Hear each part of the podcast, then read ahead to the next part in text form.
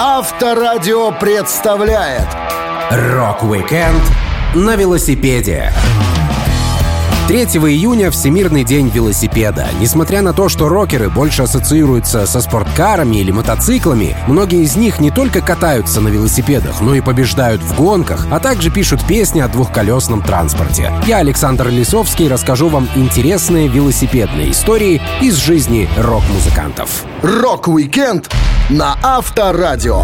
Для детей старше 16 лет. Один из самых авторитетных музыкантов, возможно, не самый известный среди населения наших широт, но весьма уважаемый в среде барабанщиков Джинджер Бейкер, сел за барабанную установку только благодаря своему увлечению велосипедами. Звучит довольно странно, учитывая, что даже педали кардана барабана и велотранспорта абсолютно разные, но факт остается фактом. Маленького Джинджера к двухколесному транспорту приучил отец. Он вспоминал. В молодости мой папа был заядлым велосипедистом, так что он построил мне велосипед из разных деталей. И мы с ним и нашим псом Рексом нарезали круги по району. Когда я был ребенком, я был одержим идеей стать велосипедистом, и я ездил днями напролет. Джинджер Бейкер отлично рисовал и даже подрабатывал по художественной специальности, но его увлечение велогонками и постоянные травмы из-за падений вставали на творческом пути парня. Он вспоминал. Раньше по четвергам в Брэнс Хэтче устраивались кольцевые гонки с массовым стартом. Одна из этих ночей была 13 августа, я был под номером 13. А кембрийские команды высмеивали эту цифру. Мне нужны были новые шины, которые мы называли «бады».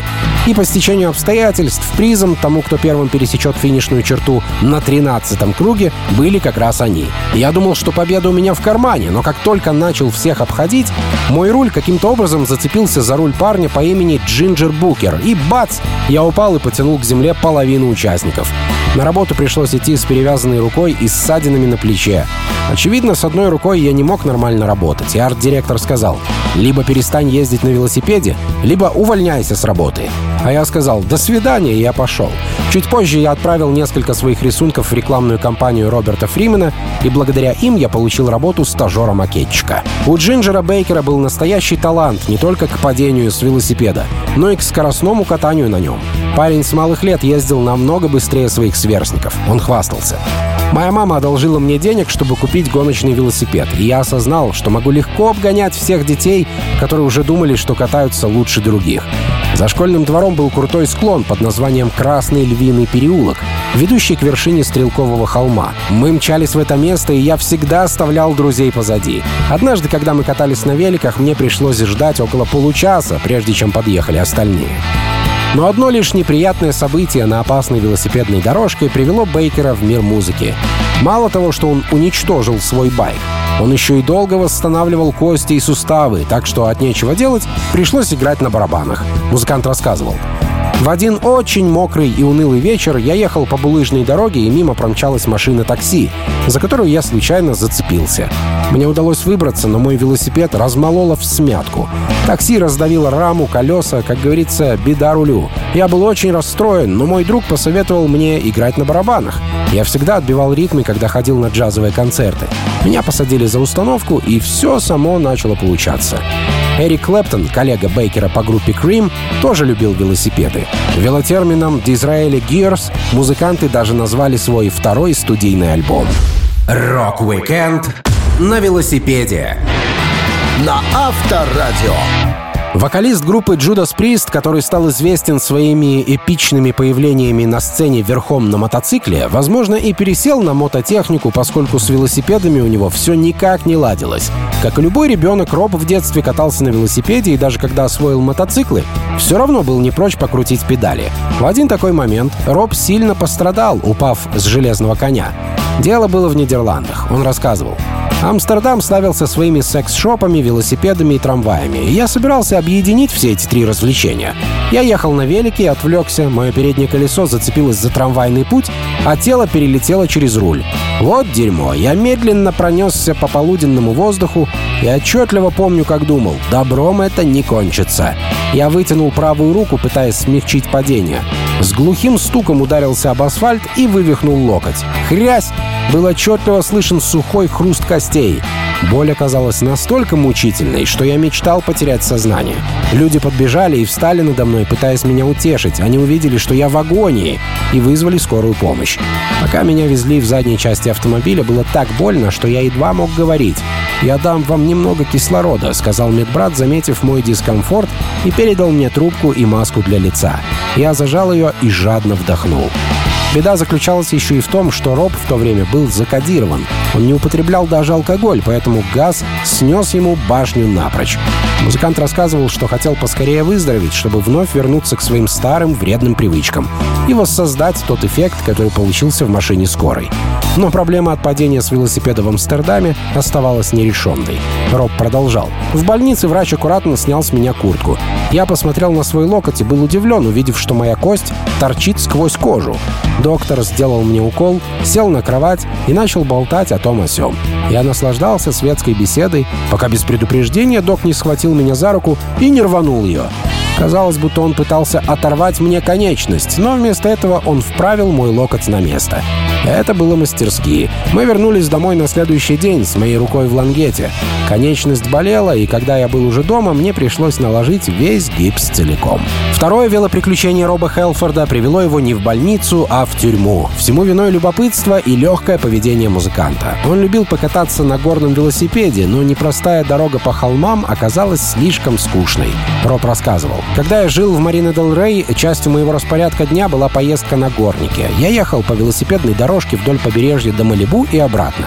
Это был прекрасный маршрут, и я с нетерпением ждал возможности позагорать, катаясь на двух колесах. Я ездил в велосипедных шортах, футболке и бейсболке. Одним прекрасным солнечным калифорнийским днем мне захотелось заглянуть в Веннис-Бич, где был печально известный мужской туалет, куда приходят в поисках интимных партнеров. Я решил попытать счастье. В результате я попался полицейскому под прикрытием, и меня увезли в отделение. В полиции Роба узнали и обещали не придавать случая огласки. С ним сфотографировались полицейские, взяли отпечатки пальцев и отправили домой. Музыканту даже не пришлось вносить залог. С тех пор Роб предпочитает лишь мотоциклы, поскольку приключений с велосипедами ему хватило до конца жизни. Rock-weekend на велосипеде. На Авторадио. Сложно себе представить, что такой брутальный парень, как Лемми Килмистер из Motorhead, когда-то мог быть за рулем чего-то помимо мотоцикла. Но так оно и происходило в его раннем детстве. Пока малыш еще не умел даже ходить, он отправлялся в велопутешествие со своими родителями. Видимо, это и привило Лемми любовь к турам и дороге. Музыкант вспоминал. «Мои родители, Берт и Дорис, познакомились, когда работали на одной и той же фабрике в Эдмонтоне. Берт на печатной машине, Дорис в конторе. Потом они поселились вместе в Уолтемстоу. Пока Берт ухаживал за мамой, они проводили много времени в велосипедных прогулках и вылазках на природу с палаткой. Это их сблизило. Они купили тандем и вместе с друзьями стали ездить в велопоходы в Эссекс. Так что, когда я появился, родители при первой возможности начали брать меня с собой, усаживая на тандем сзади. Происходило это либо сразу после войны, либо даже еще во время боев. Представляю себе, как в пути их застает авианалет, они вовсю жмут на педали. Берт впереди, мама за ним, и сзади я на детском сиденье под безжалостными лучами солнца, срыгивающий от теплового удара. С тех пор это превратилось в главный сюжет моей биографии. Вся жизнь в дороге. В школу и по другим делам Лемми, как и остальные мальчишки, ездил на велосипеде. Он хорошо держался в седле, но родителям об этом известно не было. Если парень приходил с синяками, он все сваливал на двухколесного коня, чтобы у взрослых не оставалось лишних вопросов. Килмистер делился. Когда мне было 9-10 лет, меня почти каждый день подстерегали на пути из школы домой. Я знаю, каково быть в шкуре труса. Я никогда снова в нее не влезу. Как нелегко бывает дать дёру, лучше подставиться под кулаки. Маме я говорил, что опять упал с велика, на что она отвечала, «Сынок, брось ты этот велосипед». Но я не мог оставить свой любимый вид транспорта. Тем более знал, что он тут ни при чем. Рано или поздно мы все огребаем от кого-нибудь. Передвигаясь на велике, будущий музыкант мог быстро исследовать родной город, который уже не казался таким большим, как раньше, когда приходилось ходить пешком. Лемми знал все дороги и все самые интересные места для покатушек. Он говорил, Дартфорд — небольшой город, и за несколько минут ты мог попасть в уголок типично мелкорослой растительности, которая была для нас чем-то вроде средневековой священной рощи, местом испытания нашего велосипедного мастерства. Горки почета. Ты как-то умудрялся промчаться по этим холмикам и глубоким рытвинам под нависающими деревьями, сделать свечу и опрокинуться вместе с великом. Горки почета — это обалденное название. С тех пор мне перепало немало таких горок, но эти остались самыми большими. Когда мы зависали на пустоши все выходные напролет, в те времена пацаны собирались и уезжали к реке. На велосипедах добираться было не меньше получаса. После середины 19 века, если от чего хотели избавиться, все сваливали в районе Дартфорда. Больничные, изоляторы, обычные, оспенные, лепрозории, пороховые заводы, приюты для умалишенных. Наборчик что надо. Но все это было отличным пейзажем на нашем велосипедном маршруте. Повзрослев, Лемми сменил велосипед на мотоцикл Matchless 350, но ездить больше от этого не стал. Он всегда лежал под байком, весь в масле, пытаясь отремонтировать технику 40-х годов. Так что именно велосипеды заставили фронтмена Motorhead полюбить дорогу и приключения, в которые можно попасть со своими приятелями. Rock-weekend на велосипеде на Авторадио. Свое время Сид Барретт был самым стильным и одним из самых значимых участников группы Pink Floyd. За довольно короткий промежуток времени нехорошие излишества сделали из парня, написавшего большую часть материала дебютного альбома, человека, бесполезно стоящего на концертах, опустив руки по швам. В добрые времена Барретт любил велосипеды. Одной из песен, которые приписывают исключительно Сиду, была «Байк», что появилась в качестве финального трека на британском релизе пластинки «The Piper of the Gators of Down». Композиция была исключена из американского тиража дебютного LP Pink Floyd, но она хорошо запомнилась фанатам группы. Бывшая подруга музыканта Либи Гаузден вспоминала — Сид всегда был большим поклонником велосипедов. Он пронес любовь к стильным моделям двухколесного транспорта через всю свою жизнь. Он любил отправляться на шопинг, сидя за рулем байка. Что прикольнее всего, любимой моделью Сида был девчачий велосипед Pink Witch — розовая ведьмочка, очень популярный в среде девушек того времени.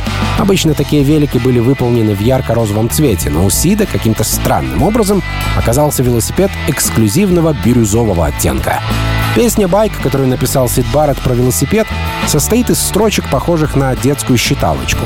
Лирика подробно описывает велосипед, плащ, мышонка по имени Джеральд, клан пряничных человечков и комнату, полную музыкальных мелодий. Рассказчик упоминает девушку, что вписывается в его мир, и предлагает дать ей все, что она захочет. У Баррета в те времена были романтические отношения с Дженни Спирс, так что трек «Байк» упоминался в письме, которое Барретт отправил своей подруге, когда написал композицию. Песню про велосипед, как и все другие работы для дебютного альбома, записывали на лейбле EMI Columbia. Зная, что группа планирует использовать много звуковых эффектов, им дали человека, который отлично разбирался во всех кнопках звукорежиссерского пульта. Барабанщик Ник Мейсон вспоминал. Норман Смит был отправлен к нам для продюсирования сессии звукозаписи «The Pipe of the Gatest of Down», который в марте 1967 года был начат в студии на Эбби Роуд. После попытки, по его словам, стать знаменитым джазовым музыкантом, Норман устроился на работу в EMI по рекламному объявлению в газете «Таймс», где эта фирма приглашала учеников звукооператора.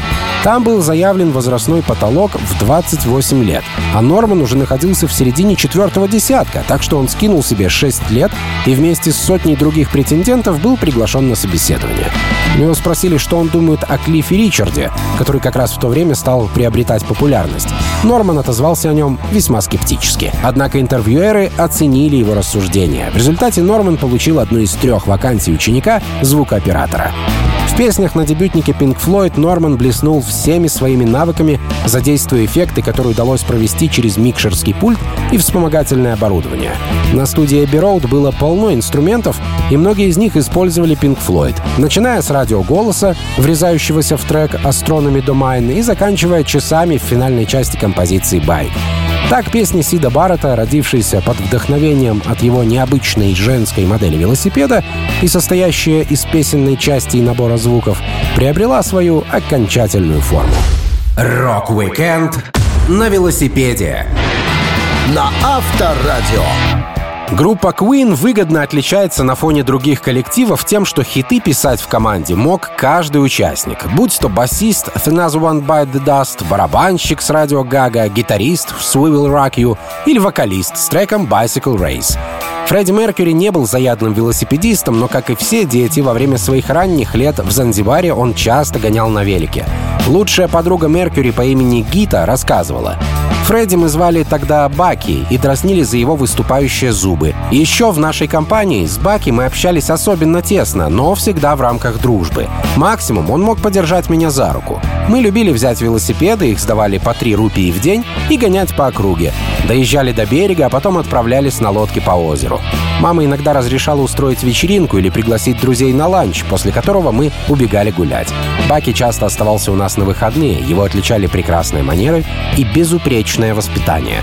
Мама и папа обожали его. Благодаря велосипедам мы могли посетить десятки мест в день. В краях, где вырос Фредди Меркьюри, было несколько хороших пляжей, куда детвора часто доезжала на велосипедах, поскольку это был самый удобный транспорт. А пешком идти пришлось бы несколько часов. Приятель музыканта Бонзо Фернандес, бывший полицейский с Занзибара, рассказывал. Иногда вместо уроков мы выпрыгивали из школьных окон и бежали на море купаться. Фредди обожал это дело. Мы облюбовали прекрасный чистый пляж у старых клуба, что на улице Шангани. На велосипедах доезжали до старых рудников, иногда вдвоем, иногда компанией. Плавали, ели фастфуд, карабкались по кокосовым пальмам, могли похулиганить, но безобидно. Ни алкоголя, ни сигарет, ни наркоты мы не знали. Не то, что нынешняя молодежь. А потом снова садились на велики и возвращались домой, словно весь день провели в школе. Возможно, именно эти сладкие моменты детства вокалист Queen вспомнил, когда написал песню «Bicycle Race». Он вдохновился на создание трека во Франции после просмотра велогонки Тур де Франс возле своего отеля. Роджер Тейлор делился. Группа записывала альбом «Джаз во французской деревне». Таким образом, мы уходили от сумасшедших налоговых поборов Англии. Прикиньте, дело дошло до того, что мы должны были платить налог в размере 98% от гонораров за предыдущие альбомы. Поэтому пришлось перебраться во Францию, а затем в Швейцарию, чтобы записать новый материал. Впечатлившись известной велогонкой, Меркьюри написал велопесню, и группа занялась раскруткой сингла. Где бы ни выступали Queen, магазины велосипедов продавали велосипедные колокольчики. Фанаты переносили их на шоу, чтобы звенеть во время Bicycle Race. Queen устроили велогонку вокруг стадиона Уимблдон в Англии для продвижения сингла. 65 профессиональных моделей были наняты для участия в гонках почти обнаженными в специальных костюмах, чтобы все выглядело прилично. Queen арендовали 65 велосипедов для съемок, но когда прокатная компания узнала, что на их седлах ездили без штанов, она отказалась забрать велосипеды, пока им не компенсировали новое седло. Спустя годы велосипед помогает гитаристу группы Брайану Мэю. После защемления седалищного нерва он использует велотренажер, чтобы восстановиться. Музыкант говорит, «Я поддерживаю форму, катаюсь на велосипеде и всегда правильно питаюсь, но все не вечно. После защемления нерва я прошел терапию и теперь регулярно занимаюсь на велотренажере. Так что движение для меня действительно жизнь». Rock-weekend на велосипеде. На Авторадио. Велосипеды в жизни детей в городах Калифорнии — это не только хороший вид транспорта, но и отличное развлечение. Горная местность позволяет на огромных скоростях преодолевать большие расстояния. Но, конечно, только в том случае, если ехать нужно с горки, а не под нее. Энтони Кидис из Red Hot Chili Peppers с малых лет катался на велосипеде. Причем, как уважающий себя малыш, он пользовался трехколесником. Его отец был актером и режиссером, поэтому часто снимал сынишку в любительских или дипломных фильмах. И тут велосипед был ключевым предметом. Энтони рассказывал. В Академии у папы произошел творческий взрыв, и он фокусировал на мне каждый свой студенческий фильм. Из-за того, что он был моим отцом, он по-особенному режиссировал мои действия. И все фильмы в итоге выигрывали в конкурсах. Первый фильм «Экспедиция мальчика» был красивым размышлением малыша двух с половиной лет, который едет по улице на своем трехколесном велосипеде. Далее в замедленном действии его взгляд переводится в сторону и останавливается на долларовой купюре. В остальной части фильма я дико катаюсь по окраине Лос-Анджелеса, хожу в кино, покупаю комиксы, еду на автобусе и встречаю разных людей благодаря тому доллару, который нашел. В конце все это оказывается моей фантазией, потому что я кладу в карман купюру и уезжаю на моем трехколесном велосипеде. Родители Энтони развелись, когда парень был еще мал, поэтому ему оказалось тяжело адаптироваться к жизни на два дома. А еще сложнее — привыкнуть к отчиму. Но благодаря второй свадьбе мамы Энтони получил в подарок крутой новый велик. Он делился. В июне 68 года моя мама вышла замуж за Скотта Сейнт-Джона. Моей задачей было нести кольцо, а на приеме мне подарили фиолетовый велосипед Stingray, что привело меня просто в восторг. Теперь их свадьба ассоциировалась с отличным велосипедом, у которого были прекрасные тренировочные колеса. В зрелые годы, став звездой и получив возможность купить себе любой транспорт, который душа пожелает, Энтони не изменил велосипеду. Его можно увидеть либо на горном велике, либо на велосипеде с мотором. Кстати, именно в седле велотранспорта Кидис впервые услышал свою песню «Under the Bridge» по радио. Он рассказывал. Я катался на своем горнике около дома, и какая-то машина проезжала мимо, а из ее окна громко играла «Under the Bridge». Я осознал, что теперь наша музыка стала достоянием общественности и перестала быть очередным феноменом андеграунда. Это сделало меня немного более скромным и закрытым. Звучит иронично, ведь мы с Фли провели большую часть жизни, привлекая внимание и пытаясь создать зрелище, вытворяя всякие диковинные вещи, только чтобы нас увидели, услышали и прочувствовали. А теперь мне захотелось уединиться. Для альбома By the Way Энтони Кидис написал песню Bicycle Song. Трек получился очень симпатичным, полностью выдержанным в духе перчиков, но вошел только в спецрелиз и не является одной из самых известных песен группы. Тем не менее, в тексте рассказывается о красивой девушке на велосипеде и парне, который как предлог для знакомства выбрал как раз ее велик. Так велотранспорт помог Кидису в два года стать кинозвездой, а в 40 лет написать симпатичную песню. Rock-weekend на велосипеде. На Авторадио. Барабанщик и автор песен группы Rush Нил Пирт помимо интеллектуальной деятельности вел активный образ жизни, путешествуя по миру на мотоцикле и велосипеде. Он выбирал не быстрые, а интересные дороги, после чего писал книги и заметки о своих поездках. Нил рассказывал о рабочем графике. У всех разный ритм жизни. Когда я в дороге, я работаю допоздна, пишу песни, утром долго сплю. Часто катаюсь на велосипеде после обеда, может быть, целый день. Я езжу на дневной саундчек на пару часов и в качестве транспорта выбираю велик. Я никогда не был физически сильным. Игра на барабанах была единственным видом спорта, которым я когда-либо мог заниматься. Я был слишком слаб, но я ходил в походы и катался на велосипеде с братом. Будучи подростком, я начал просто барабанить. Играя на барабанах, я постепенно наращивал выносливость. Страсть Нила Пирта к двухколесному транспорту зародилась в середине 80-х и началась с путешествий на велосипеде по городу. Когда музыканты были в туре, он всегда находил время покататься на велике. В Солт-Лейк-Сити барабанщик пришел в веломагазин магазин, который был открыт по выходным, и купил у них новый велосипед. После этого он начал кататься все чаще, преодолевая при этом все большие дистанции. Первый опыт освоения двухколесной мототехники для Нила оказался неудачным. Он рассказывал. Когда мне было около 12 лет, папа дал мне мини-байк. Я катался на нем по парку развлечений. И вот на полпути, недалеко от пляжа, асфальт был усыпан песком. Я соскользнул в сторону и понял, что еду в дверь припаркованного Volkswagen Жук. В тачке сидел парень и читал газету, и я до сих пор помню его шокированное выражение глаз. Я повредил маленькую хромированную накладку на подножке его машины. Парень согласился встретиться со мной тайно, чтобы я мог заплатить за ущерб, и мои родители не узнали о произошедшем. Это надолго отпугнуло меня от мотоциклов, и я снова вернулся к велосипеду. В одном интервью Нил Пирт поделился своим опытом велопрогулки через Альпы, куда он отправился дважды, а также через Пиренеи и скалистые горы. Музыкант написал пару книг о своих поездках. Он говорил, «Когда мы отправлялись в тур, это было прекрасно. Мы играли минут 20, 15 или час, а остальное время я мог кататься. Я начал брать велосипед в дорогу. Году в 85-м я ездил по Китаю на велике. Я подумал, что не стану брать камеру, а опишу людям свои приключения на словах. После этого я написал небольшую историю и поехал в Восточную Африку. Катался среди животных по национальным паркам, наблюдал за дикой жизнью, забрался на Калиманджаро. Всего я написал шесть книг. Чтобы быть в форме, Пирт часто тренировался, плавал с отягощением, отправлялся за город и проезжал на велосипеде по 65 километров три раза в неделю. Он выбирал те дороги, которые занимают больше времени, но приносят больше удовольствия. Если вам нужно ходить туда и обратно на работу, возможно, вы выделите дополнительные полчаса и пройдете долгий путь. Если ваш путь домой составляет 10 миль, сделайте его отличной поездкой на 30 миль. Я узнал об этом от своего друга Брута, когда нам пришлось ехать из Квебека в Торонто. Он нанес на карту какой-то нелепо сложный маршрут по всем маленьким проселочным дорогам.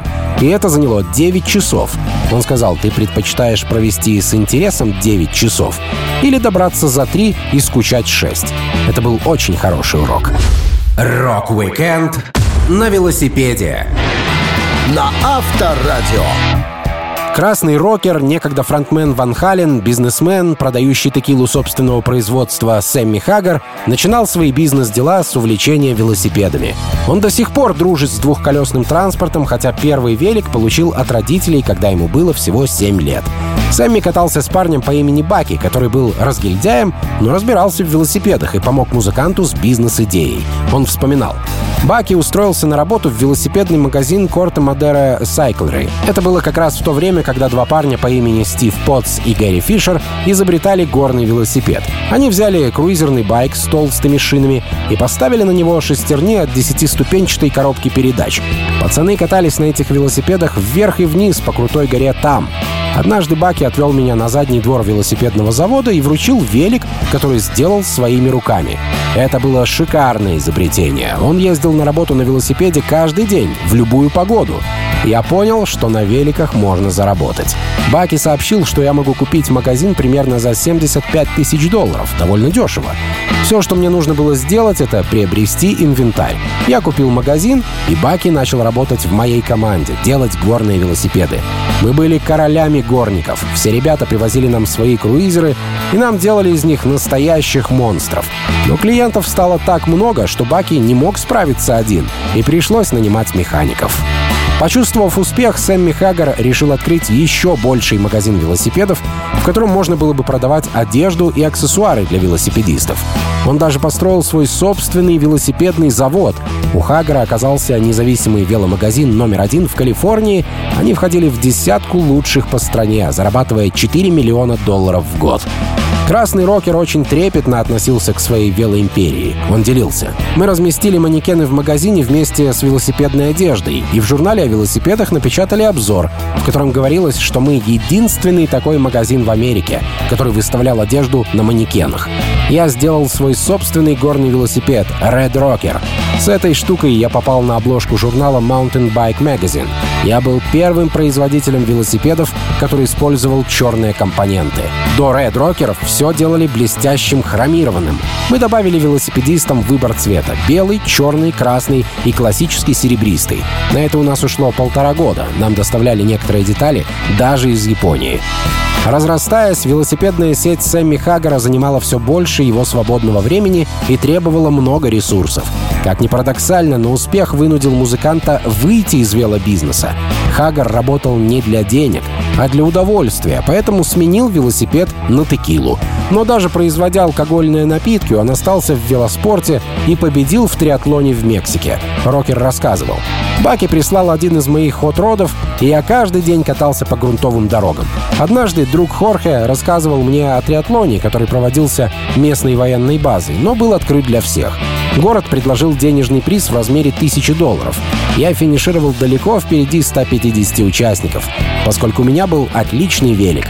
Но свой приз я отдал парню Хорхе, пришедшему вторым. Как ни странно, он даже не поблагодарил меня. Но ведь главное в таких делах не победить, а круто провести время.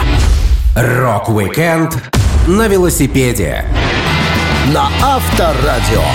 Гитарист Guns N' Roses Сол Хадсон, более известный по прозвищу Слэш, все свое детство провел на велосипеде. Если быть точным, на трюковом BMX. Это была его главная страсть и способ отлично провести время с приятелями. Музыкант рассказывал. К 12 годам моя основная страсть сменилась с рисования на велосипедный мотокросс. В 1977 году гонки на BMX были новейшим экстремальным видом спорта после серфинга и скейтборда конца 60-х. В нем уже было несколько настоящих звезд, таких как Стю Томпсон и Скотт Брайтаупт, несколько журналов, например, Bicycle Motocross Action и American Freestyler, и появлялось все больше соревнований среди профессионалов и полупрофессионалов. Бабушка купила мне велосипед Webco, и я подсел. Я начал выигрывать соревнования, а в паре журналов меня даже отметили как перспективного райдера в категории от 13 до 14 лет. Я обожал этот спорт и готов был стать профессионалом, как только найду спонсора. После школы Слэш тусовался в магазинах велосипедов и даже попал в команду райдеров магазина Spokes and Stuff, где у него появились друзья постарше. Парни сколотили настоящую банду. Каждый вечер они в десятером гоняли по Голливуду. Слэш вспоминал. Мы каждый день катались всюду, от Калвер-Сити до Ранчо Лабрея. а улицы были нашим велопарком. Мы прыгали с любой наклонной плоскости, какую только удавалось найти. И независимо от того, была полночь или самый час пик, мы никогда не уступали дорогу пешеходам. Мы были обыкновенными оборванцами на маленьких 20-дюймовых велосипедах. Но когда неслись по тротуару всей стаей из 10 человек на максимальной скорости, то с нами приходилось считаться. Мы запрыгивали на скамейки на автобусных остановках, даже если там сидел какой-нибудь несчастный незнакомец. Перепрыгивали через пожарные гидранты и постоянно соревновались друг с другом. Мы были подростками, разочарованными в жизни, которые пытаются найти выход из трудной ситуации, и единственным способом, который мы придумали, было прыгать на великах по тротуарам Лос-Анджелеса. Когда приходилось ездить на дальние расстояния, а на трюковом велосипеде это довольно сложно, Слэш с друзьями цеплялись за попутки, чтобы облегчить себе дорогу. Это напоминало подъемник на горнолыжном курорте. Парни ждали на обочине, а потом один за другим цеплялись к машинам и так заезжали на склон. Велотрюки и велопутешествия, безусловно, были опасными, гитарист говорил. Однажды ночью мы с Дэнни украли велосипед с погнутыми вилками. И пока он нарочно так прыгал на велике, чтобы сломать вилки и нас насмешить, то упал через руль и сильно повредил запястье. Повсюду стала брызгать кровь. Мы зажали ему рану рукой и так довели его до дома. Открыла его мама, и мы показали ей Денни. Она спокойно и скептически посмотрела на нас. «И какого хрена вы от меня хотите?» — сказала она, и захлопнула дверь у нас перед носом. Так парням пришлось вести приятеля в больницу. Со временем Слэш открыл для себя гитару и уже старался не попадаться на глаза велосипедистам. Ему было стыдно, что он бросил BMX ради музыки. Окружение сменилось, но жизнь безопаснее не стала. Работа рокера несла в себе много угроз. Слэш делился. Моя бабушка считала, что музыка безопаснее и гораздо утонченнее, чем безумные гонки сквозь толпу пешеходов на BMX. Но она и не подозревала, как сильно в этом ошибалась. Rock-weekend на велосипеде. На Авторадио.